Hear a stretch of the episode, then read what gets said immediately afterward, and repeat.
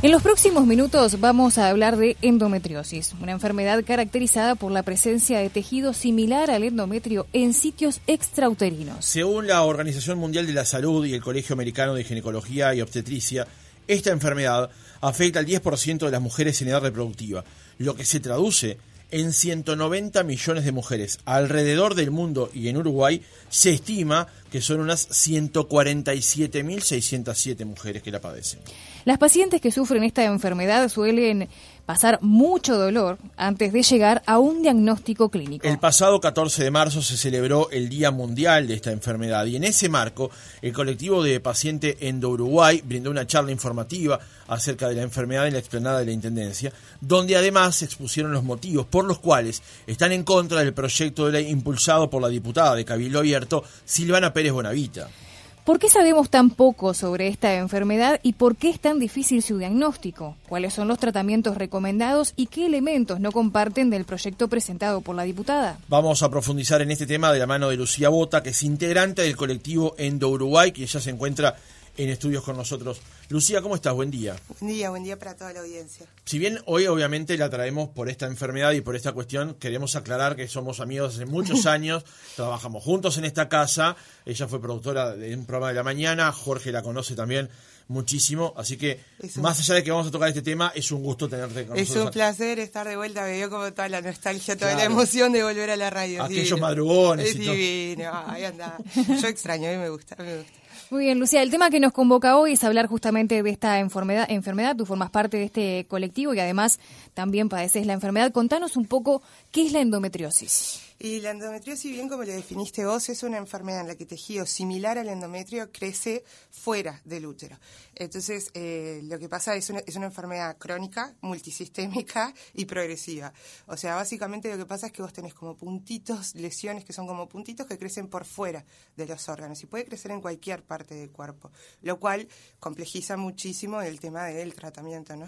Porque, bueno, el tratamiento de la enfermedad no existe un tratamiento real, el tratamiento es paliativo y es basado en la sintomatología y lo que sí existe más o menos, lo más cercano a una especie de cura, es la cirugía de excisión, que bueno, que ese es uno como el tratamiento así bandeja de oro, ¿verdad? En lo que se hace es se extirpa, digamos, el pedazo de tejido que está dañado, el pedazo de tejido que tiene la lesión.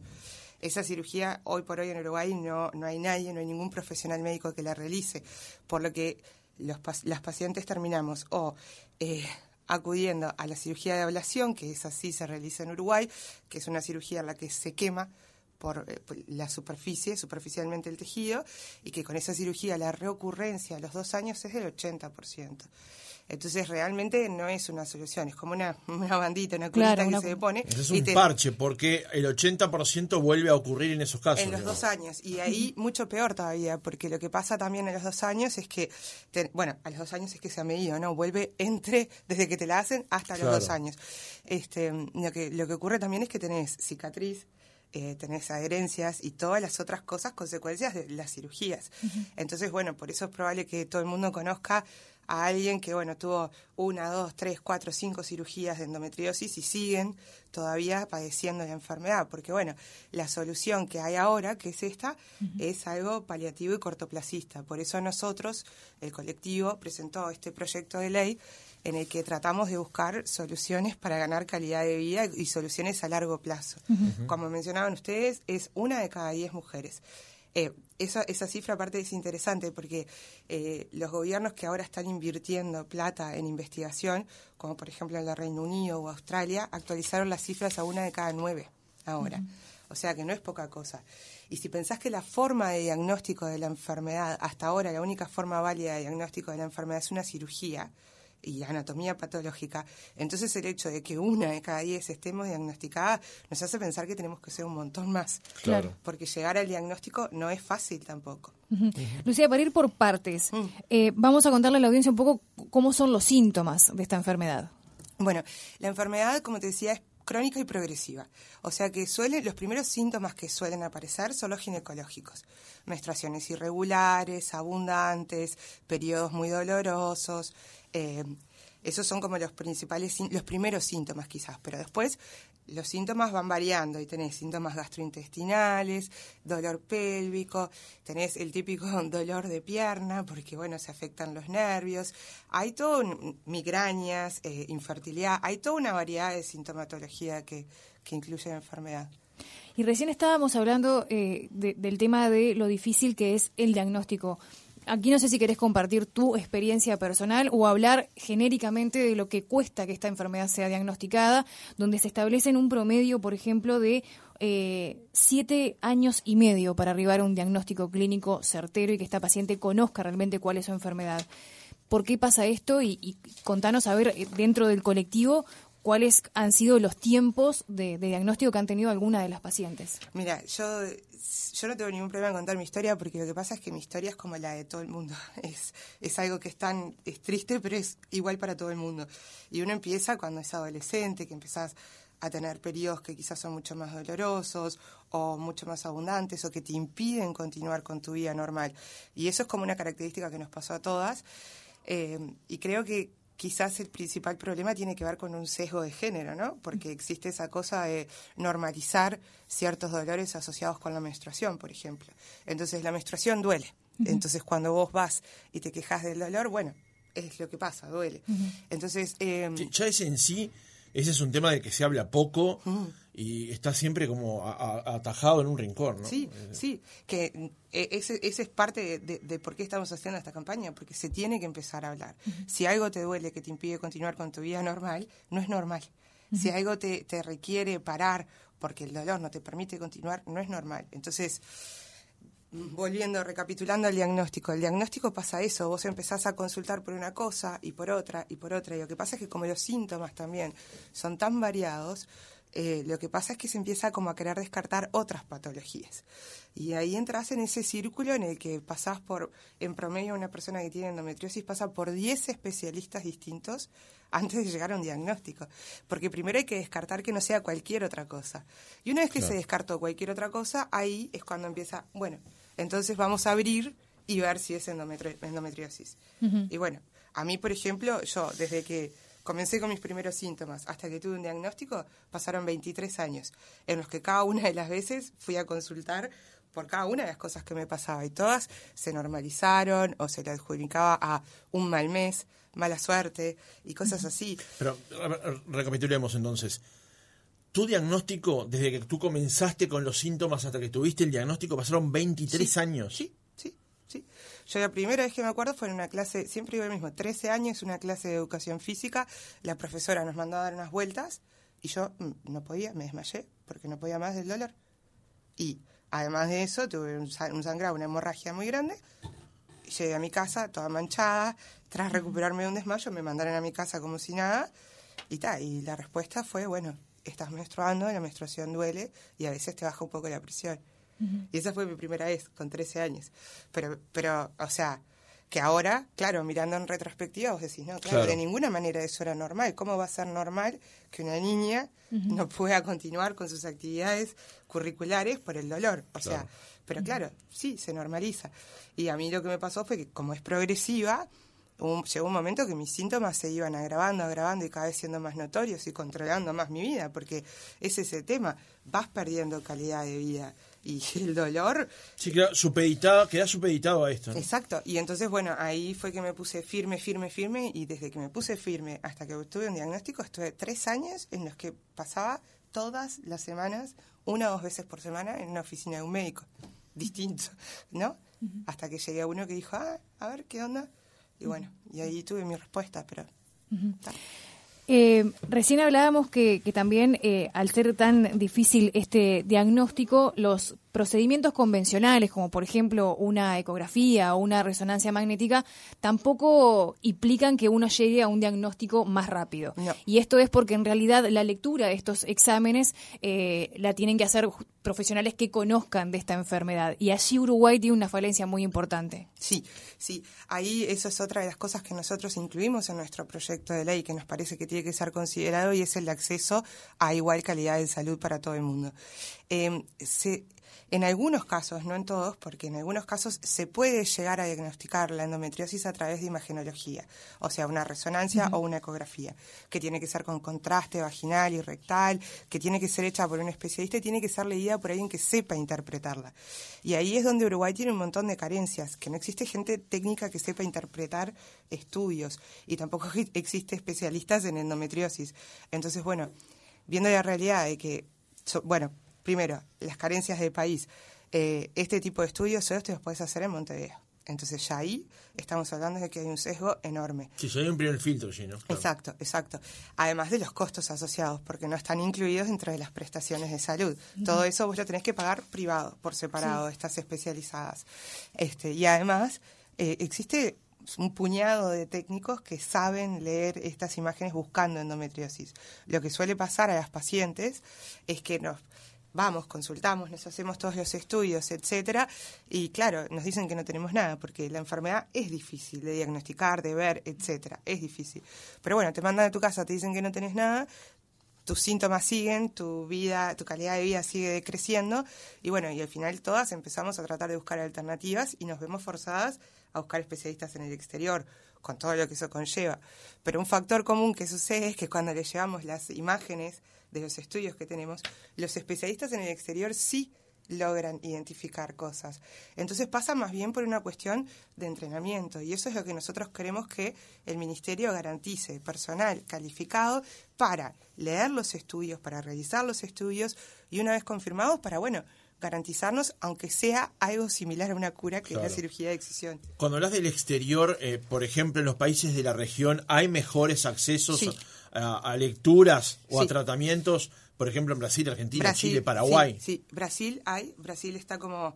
Brasil es como el país pionero, si se quiere. México está sumamente avanzado en ese sentido y México, de hecho, está trabajando en cambiar la legislación en torno a la endometriosis.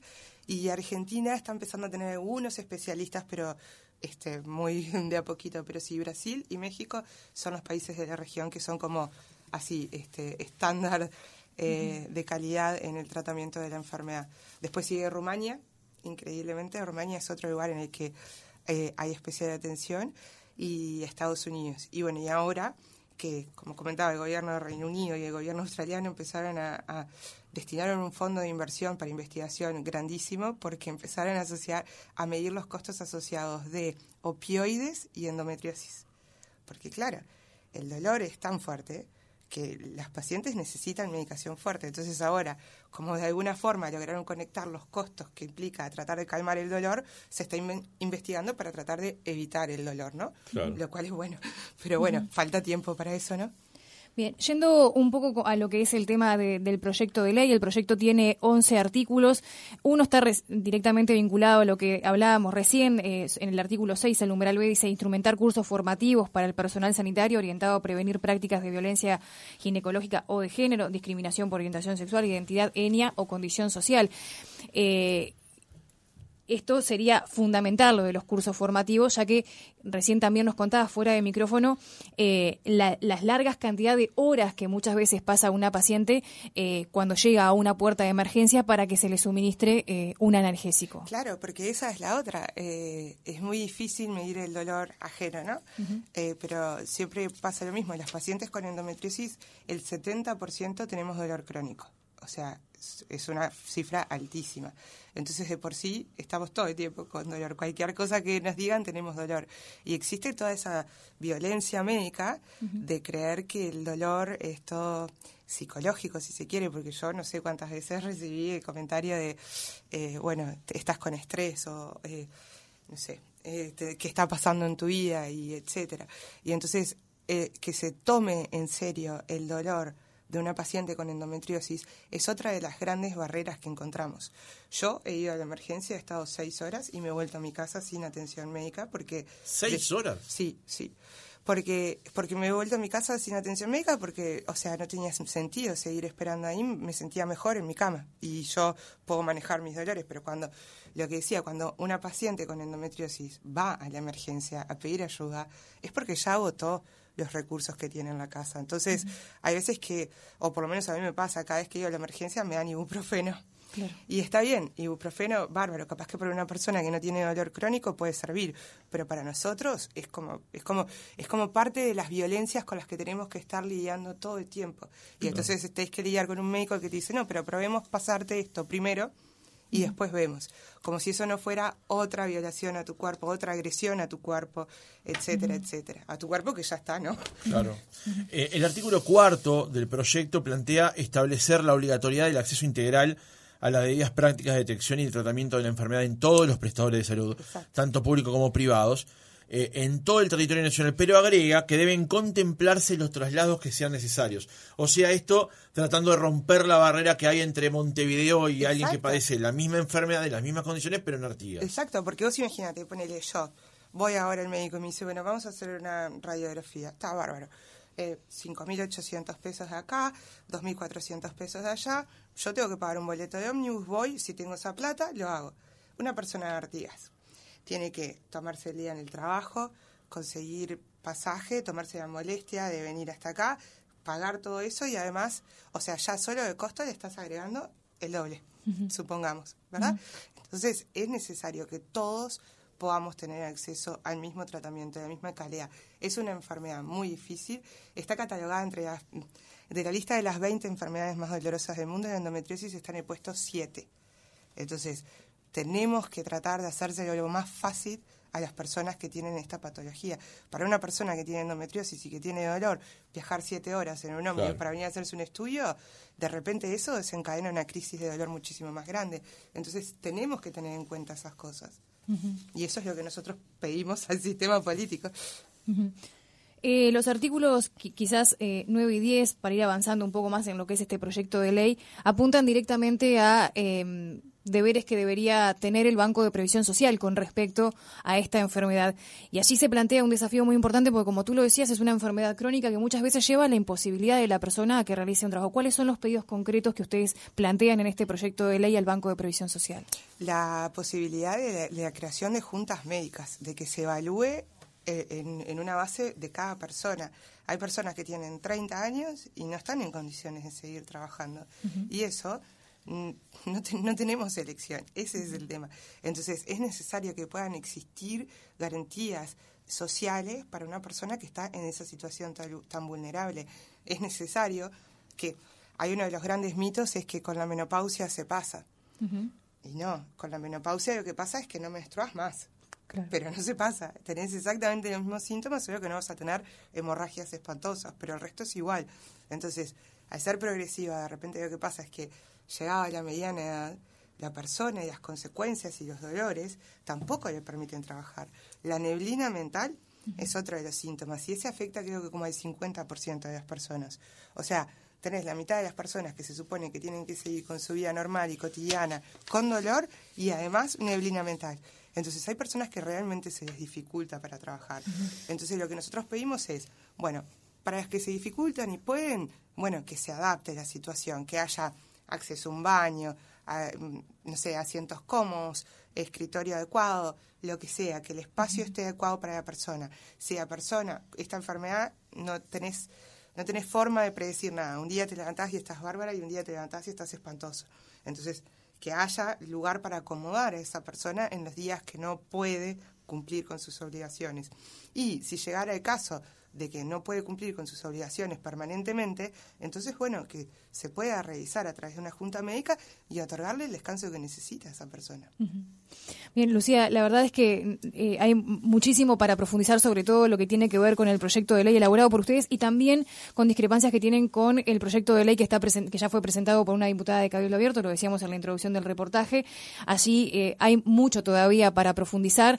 Ahora, honestamente, ya nos, nos hemos ido quedando sin tiempo. Es una enfermedad en la que hay mucho más para, para hablar, así que quizás podamos en otra oportunidad eh, centrarnos en el proyecto de ley, ver qué avances han podido tener justamente plantearnos en las discrepancias que tienen con el proyecto de ley presentado, pero eh, vamos a dejar el, el, tema hoy por aquí planteado. Lucía Bota, integrante del colectivo Endo Uruguay, muchísimas gracias por haber compartido estos minutos aquí en otra mañana con nosotros. No, gracias a ustedes y gracias por invitarme de vuelta acá al estudio. es como tu casa.